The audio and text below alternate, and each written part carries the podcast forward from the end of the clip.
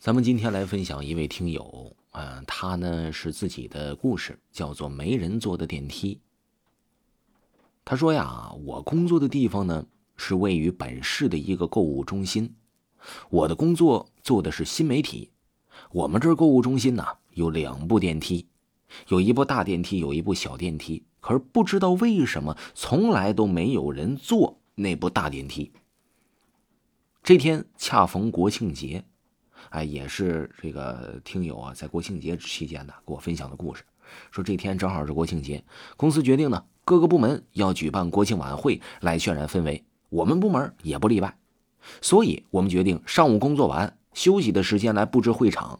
到了休息的时候，会议场布置到一半，我就跟我这哥们儿啊休息，就抽了根烟由于我们的工作位置是在五楼，不让我们抽烟，我们就乘电梯到了一楼的一个地方去了。烟抽完之后啊，我就对着我那个伙伴说：“我先上去了，我就走了。”但是今天不知道怎么回事，这电梯异常的慢，能上人的步梯由于正在维修无法使用。哎呦，怎么办呢？我这时就想了，我手头还有一堆东西要准备呢。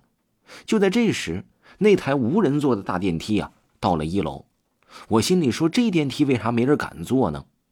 哎，这哥们这听友就说了，我今天就偏要坐，我胆儿挺大的。于是啊，我就进那个大电梯了。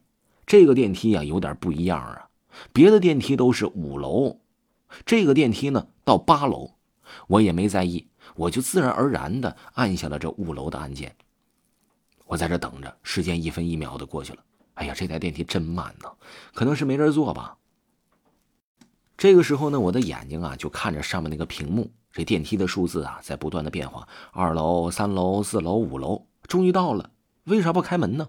突然，这个电梯啊，飞快的上升六楼、七楼、八楼，腾，到八楼电梯停了，缓缓的打开，这儿是一个陌生的楼层。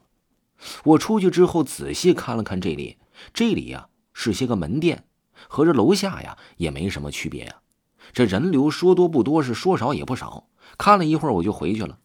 我到了这电梯门口，奇怪呀，这怎么不打开呢？明明电梯还在八楼啊！这个时候呢，有一个老人就走了过来。我呢，本能啊，就问了这老人一句：“说这电梯怎么打不开了呢？”老人说呀：“这电梯呀，经常快，我呢也不走，我也不太清楚，可能是你运气不太好吧。”我说：“那怎么下去啊？”老人说呀：“前面有个步梯。”好，谢谢啊。沿着老人说的地方，我真找到了那个楼梯，哎，我就下去走了。走到了七楼，我出奇的看了一下，哎呦喂，这我工作场所的七楼这样呢？啊，这是个什么地方？破破烂烂的，和八楼也不一样啊！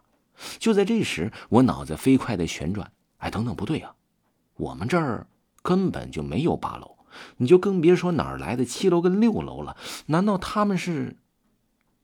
这时啊，我身体不由得颤抖着。七楼这是什么环境呢？漆黑的走廊，满墙的蜘蛛网，几盏破烂的灯，闪照着绿光。来不及多想，我只想逃离这里。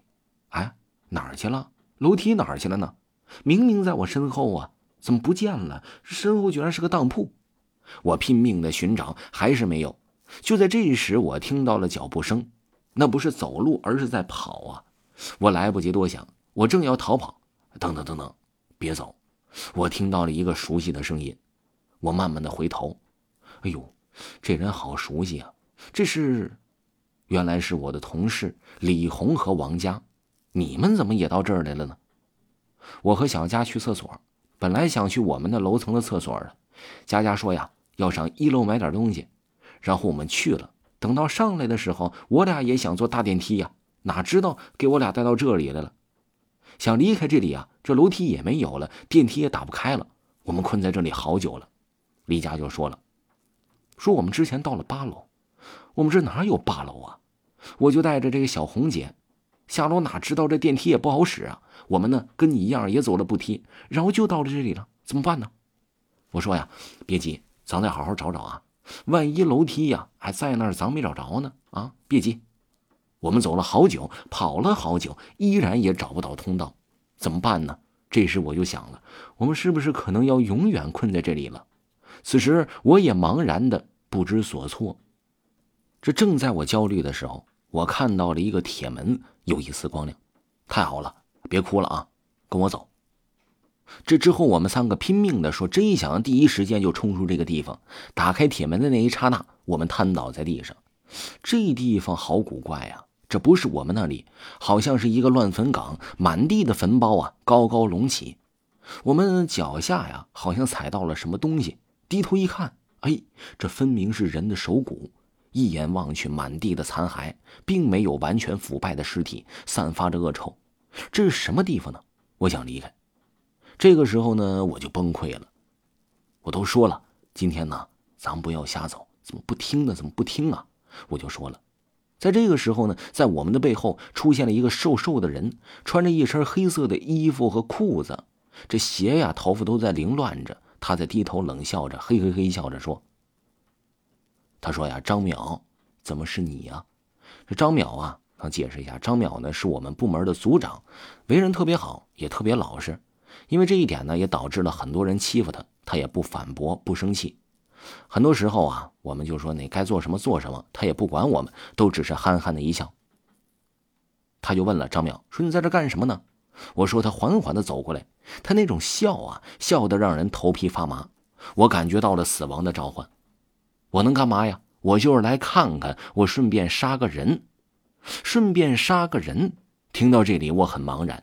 眼睛再慢慢的看下去，他的左手拿着一把砍刀，足足有三米长；右手拎着个人腿儿。仔细一看，那个人长得也是血肉模糊的，依稀能看到他的样子，那是林子强。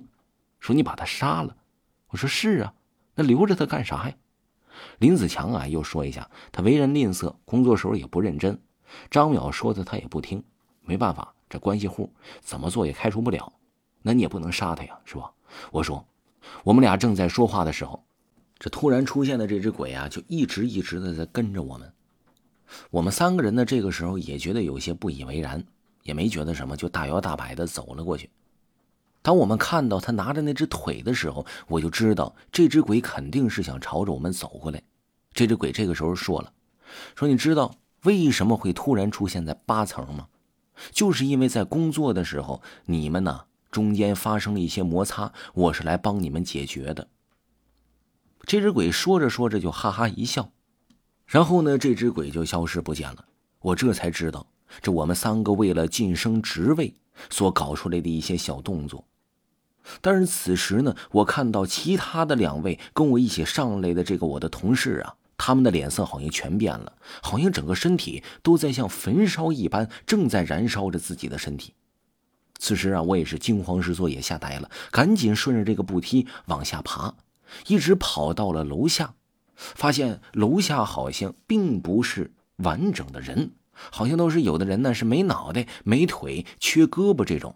当时我十分害怕，我这个时候呢想到了老家呀，有一种非常传统的一种方法，那就是用脑袋撞墙，给自己撞晕了，就可以回到现实世界之中了。但是呢，脑袋撞墙实在太晕了。于是呢，我特别大胆，我就跑到了一个楼梯上，从这个楼梯呢往后四仰八叉的摔了下来。在摔完之后啊，突然感觉到天旋地转。不知道过了多长时间，突然一阵惊醒，我醒过来了，发现我自己啊还趴在了我的工位上，手上呢还握着鼠标跟键盘。原来是我自己工作的时间实在是太久了。此时呢，跟我一起上到八楼的同事正在旁边安慰我，拍着我，生怕我出什么事情。原来呀，这场梦把他俩也给带入进去了。听众朋友，本集就给您播讲完毕了，咱们下期更加精彩。